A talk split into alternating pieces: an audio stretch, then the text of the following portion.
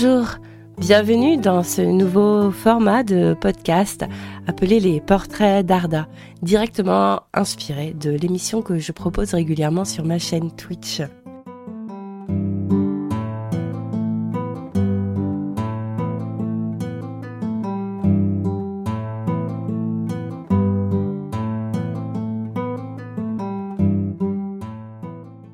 Dans chaque épisode, je brosserai le portrait d'un personnage un peu méconnu de légendaire de J.R.R. Tolkien et j'en profiterai pour étendre le sujet à d'autres thématiques.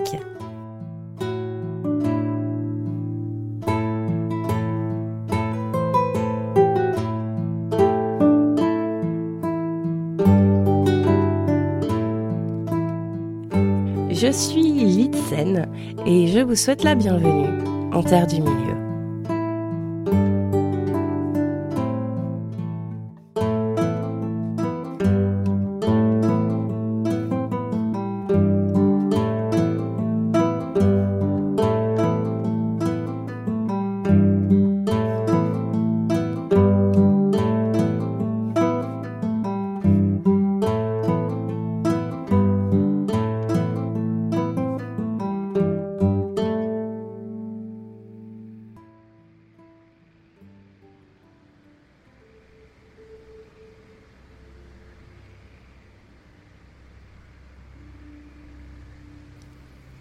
Pour commencer cette euh, série de portraits et l'année 2024, euh, je vais me concentrer sur un personnage que j'apprécie particulièrement, celui de Nerdanel. Nerdanel est surtout connue pour être l'épouse de Féanor et la mère de ses fils. Cela dit, elle est beaucoup plus que ça. Malheureusement, l'absence de sources euh, nous amène en partie à faire son portrait en creux par rapport aux hommes qui ont jalonné sa vie mais comme vous allez le constater, elle ne se définit pas essentiellement par rapport à eux.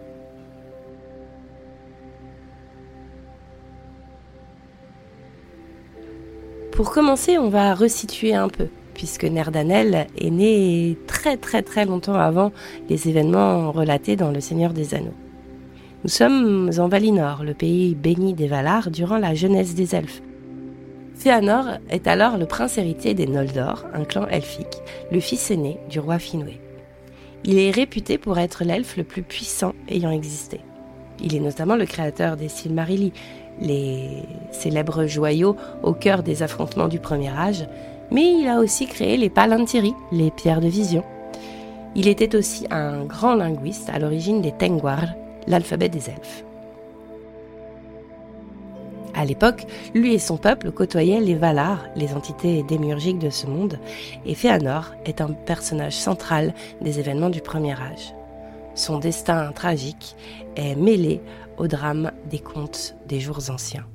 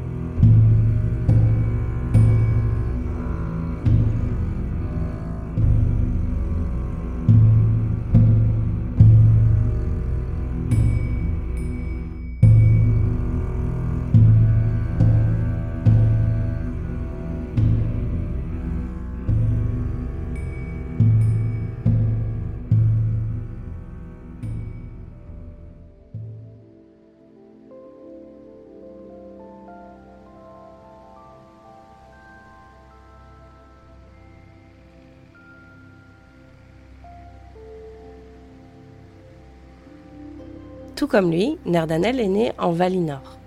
On ne connaît pas sa date de naissance, mais celle de Féanor étant en 1169 de l'âge des arbres, d'après les annales d'Aman, on peut imaginer que celui de Nerdanel est à peu près dans ces eaux-là. Pour rappel, en Valinor, à l'âge des arbres, le temps s'écoule un peu différemment. Enfin, il est du moins ressenti différemment et on ne compte pas les unités temporelles de la même manière. Je vais essayer de nous éviter la migraine, d'autant que Tolkien a changé d'avis à plusieurs reprises sur les équivalences temporelles. Et pour être tout à fait honnête avec vous, les maths, c'est pas vraiment mon truc. Mais ce que vous pouvez retenir, c'est que dans les derniers textes, Tolkien écrivait qu'une heure valienne est plus ou moins l'équivalent d'un mois normal, entre guillemets. Et comme les journées à l'époque en Valinor comptaient 12 heures, alors un jour valien était l'équivalent d'une année normale. Nerdanel est donc née très très longtemps avant les événements du Seigneur des Anneaux. Et vraisemblablement, elle était encore vivante à l'époque des événements du Seigneur des Anneaux.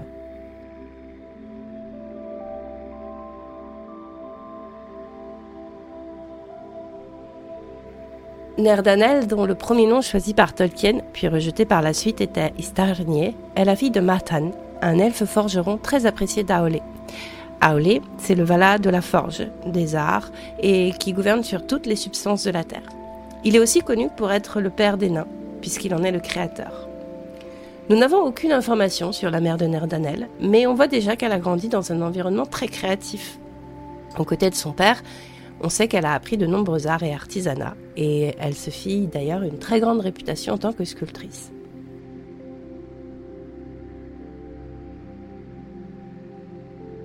Elle a rencontré Féanor durant sa jeunesse, tandis qu'elle arpentait les terres du Valinor, car tout comme Féanor, elle appréciait beaucoup les promenades.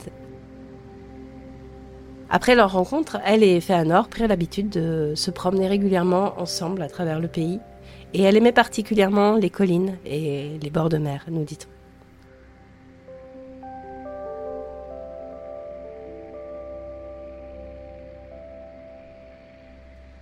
Nerdanel et Féanor se marièrent alors qu'ils sont encore relativement jeunes. On sait que Féanor s'est marié dès qu'il a atteint la majorité.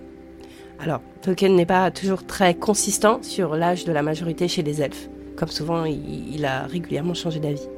Mais dans les derniers textes, il parle de 24 ans environ en année valienne, hein. un peu plus jeune pour les femmes, soit 250 euh, ans pour les humains.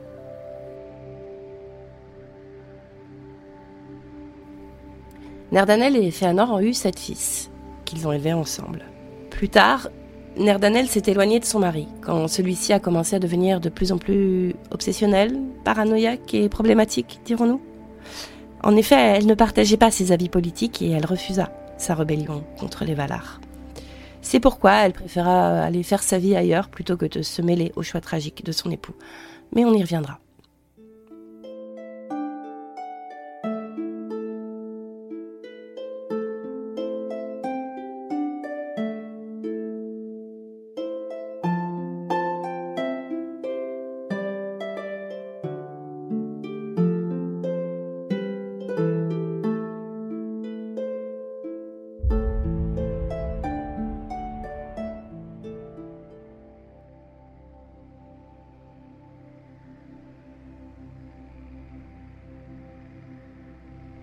Après la destruction des arbres, le meurtre de Finwë et le vol des Silmarilli par Melkor, alias Morgoth, Fëanor se déclara ouvertement en rébellion contre les Valar.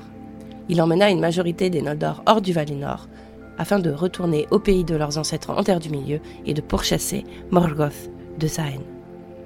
Mais Nerdanel donc ne suivit pas cette cohorte pour des raisons à la fois politiques et affectives.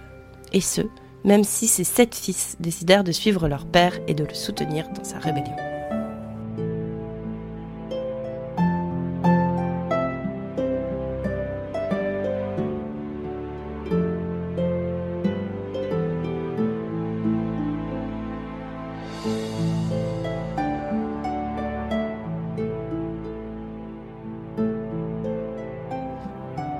Textes ne nous disent rien de plus sur l'avenir de Nerdanel après le départ des Noldor du Valinor. Mais il est évident qu'elle continua sa vie au pays béni. Et si elle pleura sans doute amèrement le destin tragique de ses fils, elle n'en demeura pas moins une grande sculptrice de l'Eldalier, le peuple des elfes.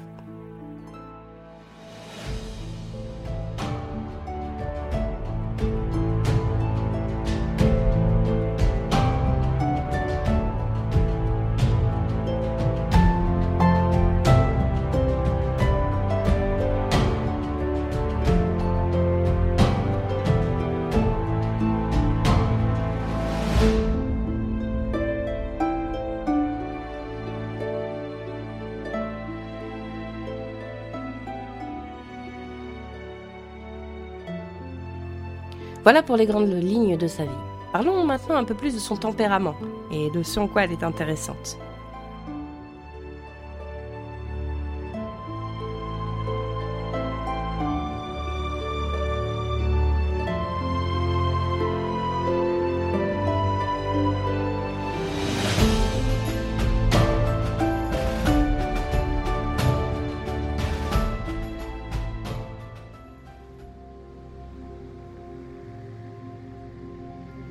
Côté caractère, Nerdanel est décrite comme aussi volontaire que Fëanor, qui était certainement le plus déterminé de tous les elfes.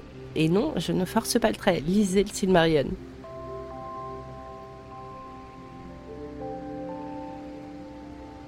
Mais elle était aussi beaucoup plus patiente que lui. Et elle n'avait aucun désir de domination ou de contrôle sur les autres, contrairement à son époux. Il est dit qu'elle était la seule à pouvoir retenir la fougue de Fëanor, ce qui en dit euh, long sur sa patience, sa force de conviction et la confiance que son mari avait en elle. D'ailleurs, elle est souvent appelée la sage, et elle était la seule à qui Fëanor demandait conseil. Imaginez un peu. Elle était la première et unique conseillère de l'elfe décrit comme le plus puissant, le plus habile et le plus têtu de l'histoire d'Arda. Autant dire qu'elle était autant, si ce n'est plus puissante, habile et déterminée que lui. C'est donc une femme de caractère, écoutait beaucoup les autres, qui observait les gestes de celles à qui elle parlait, ainsi que le mouvement de leur visage pour mieux comprendre leurs esprits. Si vous me permettez l'anachronisme, on pourrait presque dire qu'elle était fine psychologue. Et puis, je vous l'ai dit, il y a une chose qu'elle avait et que son mari n'avait pas. La patience, certes, mais aussi de l'empathie et un désir de comprendre les autres. Tolkien la décrit souvent comme forte, libre d'esprit et possédant une grande soif de savoir.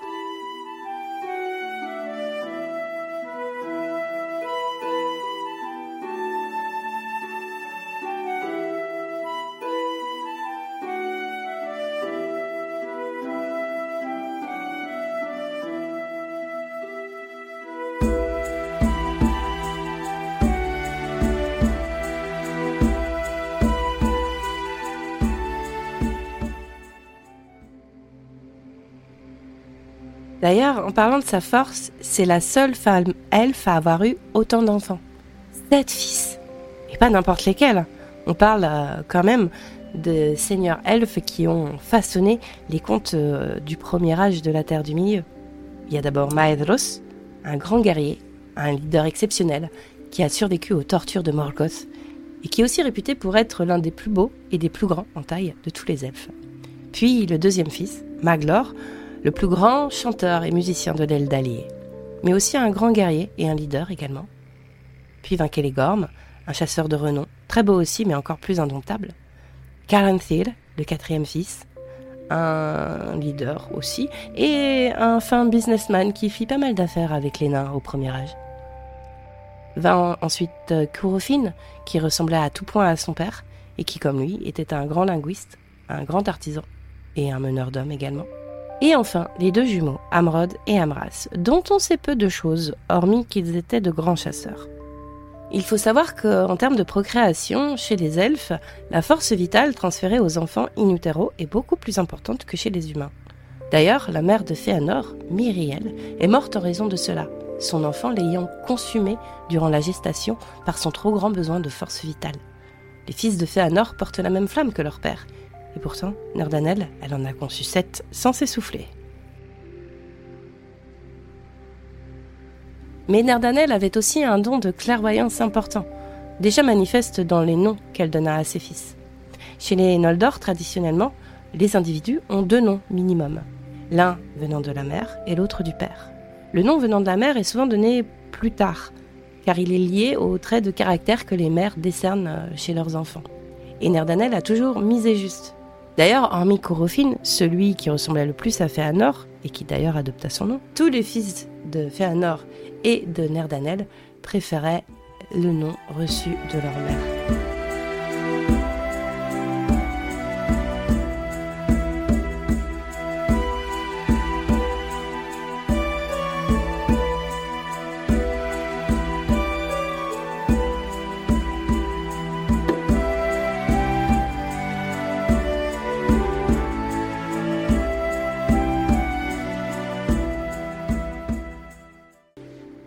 Dans l'une des versions de l'histoire, il est raconté que l'un des jumeaux, les plus jeunes de ses fils, meurt tragiquement très tôt après la rébellion des Noldor. Or, il est dit dans ce texte qu'à l'origine, Nerdanel donna le même nom aux deux jumeaux, Ambarusa. Son époux la supplia de leur donner un nom différent, parce que c'est plus pratique, j'imagine. Et en entendant cela, et après un moment de trouble, Nerdanel répondit à son mari que l'un d'eux s'appellerait donc Umbarto, ce qui veut dire en anglais fated, celui qui est condamné par le destin. Et d'ajouter que seul l'avenir dira lequel des deux jumeaux prendrait ce nom. Je vous passe les détails, mais même quand Fëanor chercha à la convaincre de choisir un autre nom, parce que The Fated c'est bof, euh, elle lui répondit euh, qu'il pouvait bien faire comme il voulait, pour elle ça ne changerait rien, et ça ne changerait rien au destin. Et en effet, dans cette version de l'histoire, l'un des deux jumeaux est le premier des fils de Fëanor à périr suite aux actes inconsidérés de son père.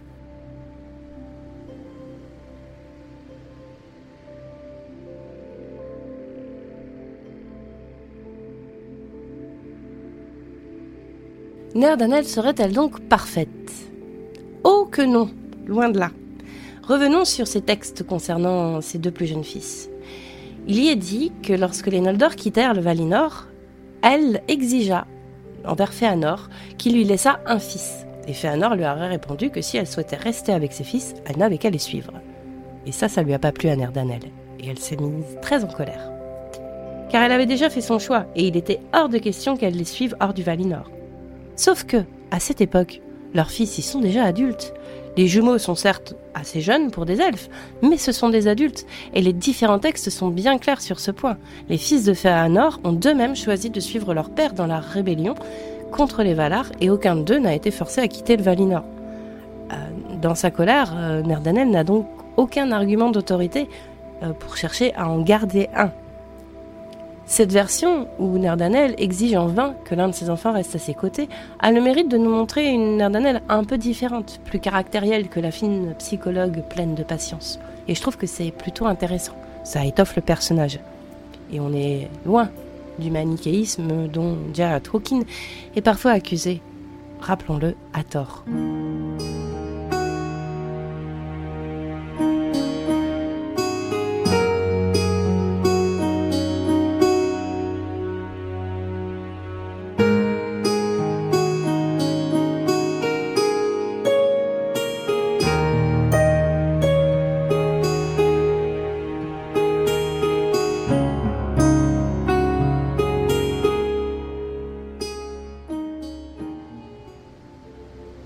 Au-delà de son tempérament, il y a aussi les créations de Nerdanel. Rien que par son père, Matan, on comprend qu'elle a grandi dans un environnement artistique, dans une certaine effervescence créative. On sait d'ailleurs que son père lui enseigna de nombreux savoirs, notamment en termes de ferronnerie et de taille de la pierre, et qu'elle faisait partie des rares femmes de l'aile d'Allier à se passionner pour ses activités et à maîtriser ses compétences. On y reviendra un peu plus tard. Nerdanel devint donc une grande sculptrice, et je n'exagère rien. Il est dit qu'elle créait des effigies à l'image des gens qui l'entouraient, tellement vraisemblables qu'on pouvait les confondre avec de vraies personnes et même leur adresser la parole par mégarde. Mais elle faisait aussi un art plus abstrait, dirons-nous, car les textes parlent de sculptures aux formes issues de son esprit qui étaient à la fois étranges et très belles.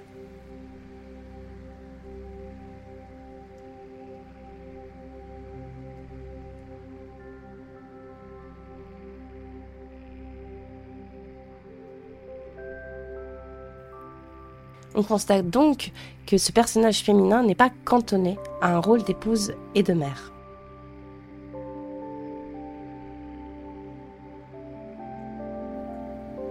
Pour la discussion qui va suivre, euh, j'aimerais faire un petit disclaimer puisque je vais parler de représentations de genre telles qu'on les rencontre dans la fiction traditionnelle.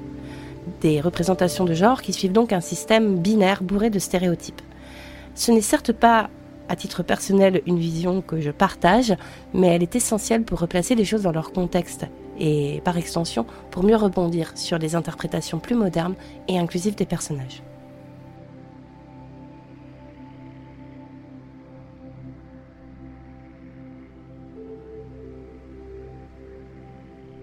Tolkien était un homme de son temps, héritier de traditions ou biais sexistes, et malheureusement, on ne peut pas ignorer certains éléments qui ont mal vieilli, mais qui restent néanmoins intéressants.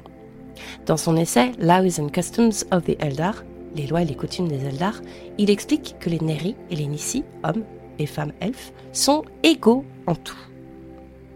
Cependant, chez les femmes elfes, dit-il, la force créatrice se manifeste principalement dans leur capacité à faire des enfants. Alors vous allez me dire que ça commence mal et vous n'auriez pas tout à fait tort. Mais Tolkien précise également que les Nissi ne sont en aucun cas limités à cela et qu'il n'existe aucun sujet auquel elles seraient incapables de réfléchir, aucune chose qu'elles seraient incapables de faire, aucune activité qu'elles seraient incapables de pratiquer. Il parle plutôt d'inclination, de tendance, de préférences personnelles, ainsi que des traditions et des habitudes culturelles et sociales. En gros, J.R. Tolkien nous dit que s'il y a peu de femmes artisanes, ce n'est pas parce que les femmes ne sont pas capables de pratiquer ces activités, au contraire, mais c'est parce que peu de femmes s'y intéressaient. Soit parce qu'elles n'en avaient juste pas envie, soit que la société dans laquelle elles évoluaient ne les invitait pas à le faire. Rappelons que J.R. Tolkien lui-même a vécu à une époque où les femmes n'avaient que rarement accès à certains corps de métier et aux études supérieures, et surtout parce que la société le leur empêchait. Quant aux femmes qui faisaient des études, elles arrêtaient souvent leur carrière universitaire lorsqu'elles se mariaient ou qu'elles tombaient enceintes, et Tolkien lui-même a connu de nombreuses femmes brillantes dans ce cas. Par ailleurs, Le Seigneur des Anneaux a été principalement rédigé pendant la Seconde Guerre mondiale et publié après. Et dans les années 1950 et 60, notre auteur est souvent revenu sur des éléments du Silmarillion dont les premiers contes avaient été rédigés en 1917. Vous vous rendez compte de toutes les évolutions sociales de la place de la femme dans la société qui, qui se sont opérées entre 1917 et 1950-1960. De plus, la Seconde Guerre mondiale, comme je vous le disais, est passée par là. Et pendant cette période, les femmes euh, ont pratiqué des professions qui étaient jusqu'alors considérées comme des métiers d'hommes parce que les hommes étaient au front et qu'il fallait quelqu'un pour travailler à leur place. D'où non seulement les biais à l'origine, mais aussi des versions contradictoires et des visions de la femme parfois contradictoires à travers les récits euh, de Tolkien, puisqu'il a connu, il a vu, il a été témoin de ces évolutions.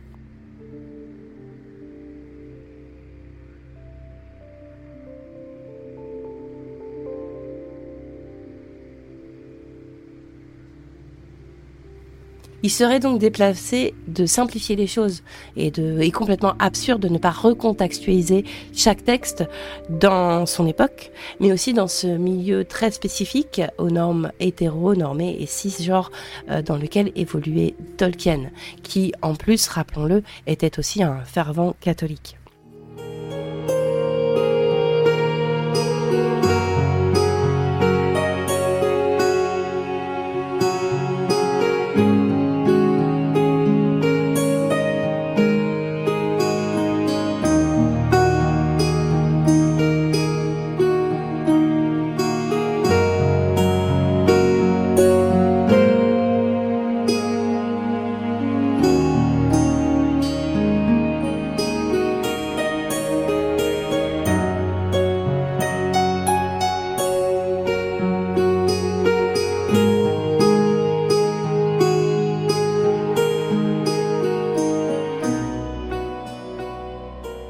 Dans l'univers qu'il a créé, dans le contexte culturel elfique, l'auteur associe parentalité et pouvoir de création. Tolkien fait de la procréation un véritable pouvoir créateur, d'autant que chez les elfes, il n'y a pas de grossesse accidentelle. Tous les enfants sont désirés.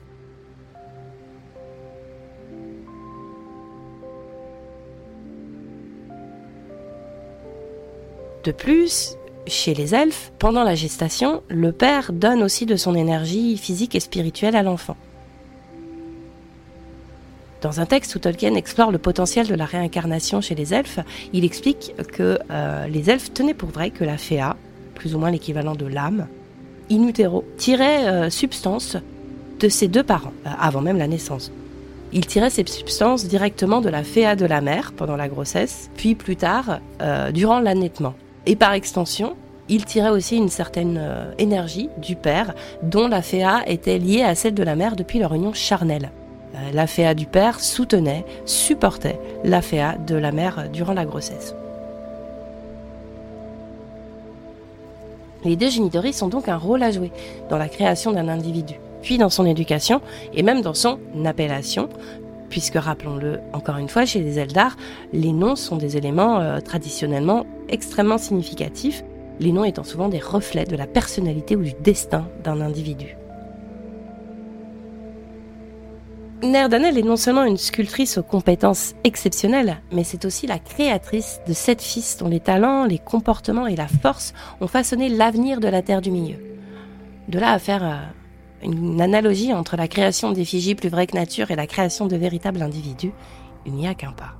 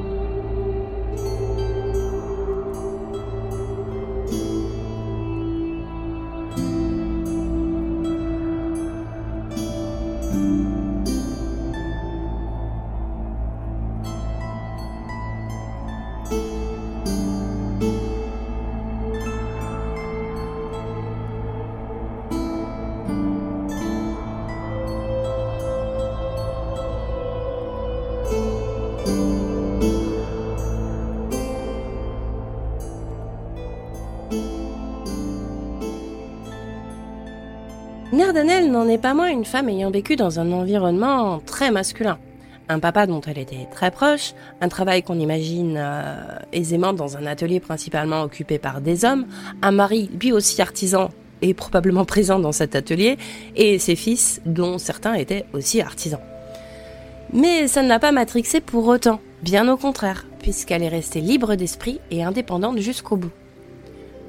Je vois dans son refus de rester auprès de Féanor une véritable force de tempérament qui l'amène à suivre ses propres convictions, quitte à se séparer de ceux qu'elle aime, ses fils, pour rester fidèle à ce qu'elle croit juste. Et ça, ce n'est pas rien. Dans certaines versions de l'histoire, il est dit qu'après avoir quitté son mari, elle est retournée vivre avec son père, ce qui est un peu bof-bof en termes d'indépendance, je vous l'accorde. Mais c'est cohérent étant donné l'affection qu'elle portait à son père.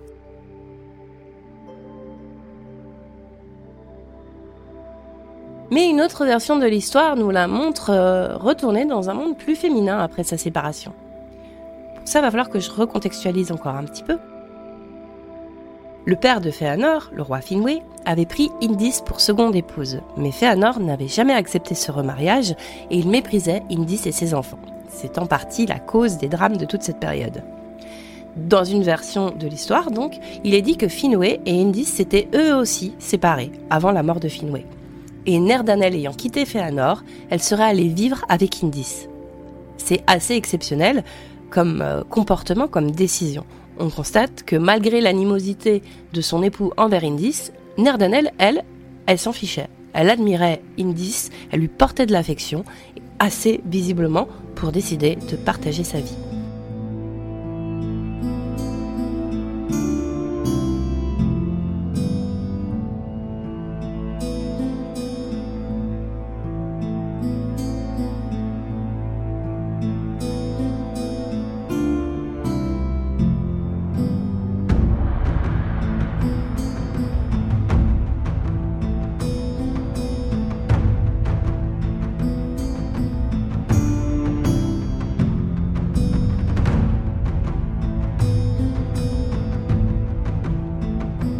Nernadel est donc vraiment une femme indépendante, qui suit avant tout son instinct et ses propres convictions plutôt que les hommes qui l'entourent, qui refuse même de suivre ses propres fils dans leur exil, car leur rébellion va à l'encontre de ses convictions.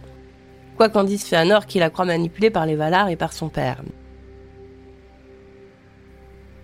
Dans son papier Power in Arda, Sources, Uses and Misuses, Edith L. Crow parle de la capacité des femmes chez Tolkien à retenir, à réfréner les hommes qui font mauvais usage de leur pouvoir. Et c'est exactement le cas de Nerdanel.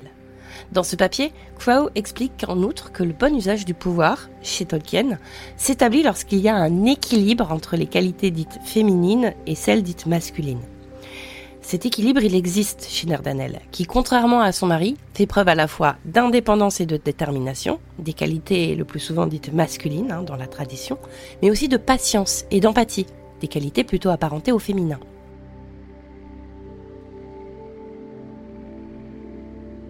C'est en cela qu'elle est sage, parce qu'elle combine avec harmonie ces différentes forces qui, loin d'être incompatibles, lui permettent d'avoir une attitude beaucoup plus sereine envers son pouvoir créatif, que ce soit par rapport à l'art en tant que sculptrice ou en tant que créatrice de vie comme mère. Féanor aussi est un créateur en tant que père et comme artisan, mais son attitude extrêmement possessive envers ses créations, notamment les Silmarilli, le conduit au drame. De même, quand Nerdanel va se montrer possessive envers ses fils, comme dans la version avec la mort d'un des jumeaux, le drame s'accélère. C'est lorsqu'il y a un déséquilibre, ici dans le rapport aux créations que les personnages brillent. Comme le remarque Crow, chez Tolkien, c'est bien le fait d'ignorer l'un des éléments, le féminin ou le masculin, qui mène à commettre de sérieuses erreurs. Et dans le meilleur des cas, des erreurs qui vont affaiblir le personnage, dans le pire des cas, qui vont mener à de véritables tragédies.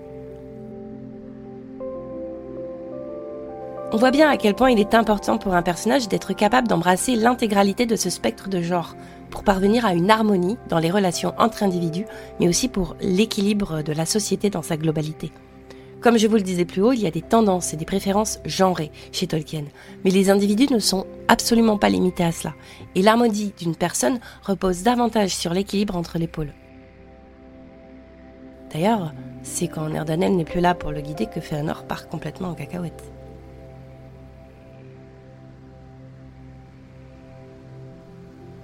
Pour extrapoler un peu cette euh, tendance de genre, on peut aussi parler rapidement de l'étymologie du nom de Nerdanel. Alors, Tolkien n'a jamais rien dit de concret hein, à ce sujet, mais des linguistes spécialistes des langues inventées par Tolkien ont avancé quelques explications, notamment Patrick H. Wine, euh, pour qui le nom vient du Quenya Nerdo, euh, qui signifie un homme large ou fort. Et ça fait sens quand on connaît le tempérament de Nerdanel. Encore une fois, il y a euh, une manière de montrer que le personnage embrasse tous les pôles de genre, du masculin au féminin, et sans que cela soit incompatible. Pour d'autres euh, linguistes, euh, Nerdanel voudrait dire man maker, c'est-à-dire faiseuse d'hommes, en rapport avec le grand nombre d'enfants mâles auxquels elle donna naissance.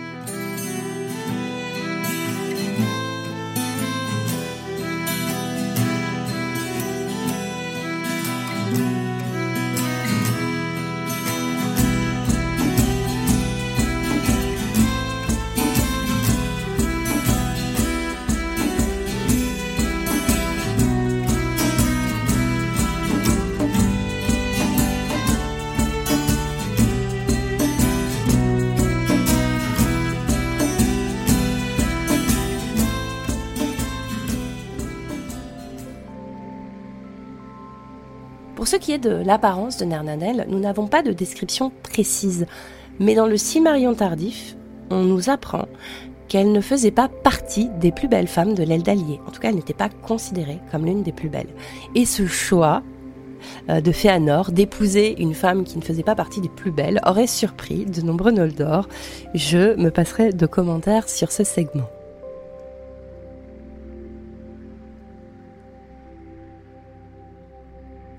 Beaucoup ont imaginé qu'elle avait des cheveux roux. Après tout, trois de ses fils sont roux, l'aîné Maedros et les deux jumeaux. Et nous avons une note qui explique que Maedros aurait hérité de la rare chevelure châtain roux de la famille de Nerdanel. Rare puisque, euh, rappelons-le, chez les Noldor, euh, les cheveux sont plutôt foncés, bruns ou noirs. Cela dit, ça ne nous dit pas que Nerdanel elle-même avait des cheveux châtain roux, juste que sa famille avait tendance à avoir des cheveux châtain roux. Son père notamment euh, avait pour surnom Roscoe, qui veut dire renard. Mais une note euh, dans une marge de la main de Tolkien indique que Nerdanel elle-même n'était pas rousse, mais avait des cheveux bruns et un teint de peau tirant sur le rouge. Pourtant, les fans et les illustratrices ont très souvent tendance à l'imaginer avec une chevelure rousse. Et pourquoi pas, après tout Chacun, chacune son interprétation et sa vision des personnages. C'est ça qui est beau avec l'imagination.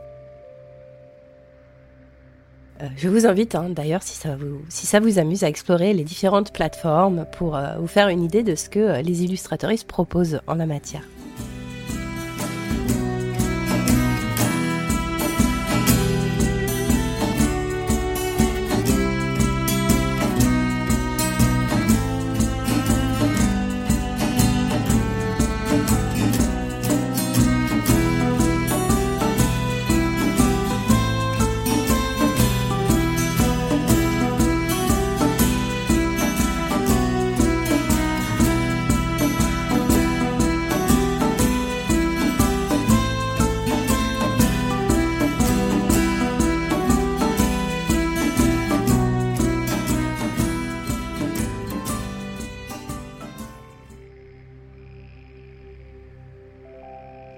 Ce qui est intéressant avec le personnage euh, de, Nerdanel, c'est que malgré le fait que Tolkien n'ait écrit que quelques lignes hein, sur elle, ces quelques lignes sont assez riches en elles-mêmes pour nourrir euh, tout un imaginaire.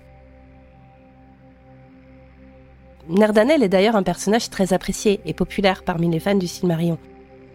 Il suffit de regarder les fanfictions et les fanarts. Et il faut dire qu'elle a une influence considérable sur des personnages majeurs du légendaire même si c'est souvent à travers ces personnages masculins que l'on peut faire son portrait à elle, elle n'en reste pas moins un individu fascinant pour elle-même, mais surtout pour sa place particulière parmi les femmes du légendaire de J.R. Tolkien.